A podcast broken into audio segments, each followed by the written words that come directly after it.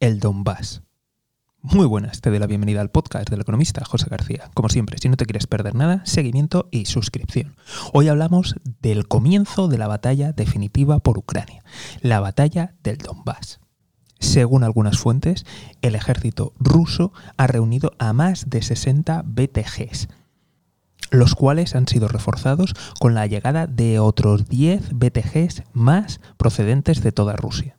Recordamos que los BTGs están compuestos por aproximadamente 800 hombres y que son unidades fuertemente mecanizadas. Citando fuentes de la inteligencia americana, podemos precisar más y que son exactamente 65 batallones más 11 de refuerzo. Por el momento han comenzado los fuertes bombardeos y los fuegos artilleros preparatorios. No estamos viendo nada parecido a lo que pasó en la batalla de Kiev, en la cual el ejército ruso trató de avanzar muy rápido, arriesgando mucho, muchos kilómetros.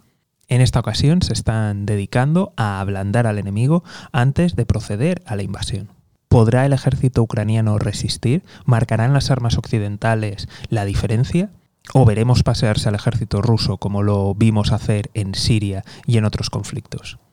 Como siempre, estaremos muy atentos y si no te lo quieres perder, seguimiento y suscripción. Un saludo y toda la suerte del mundo.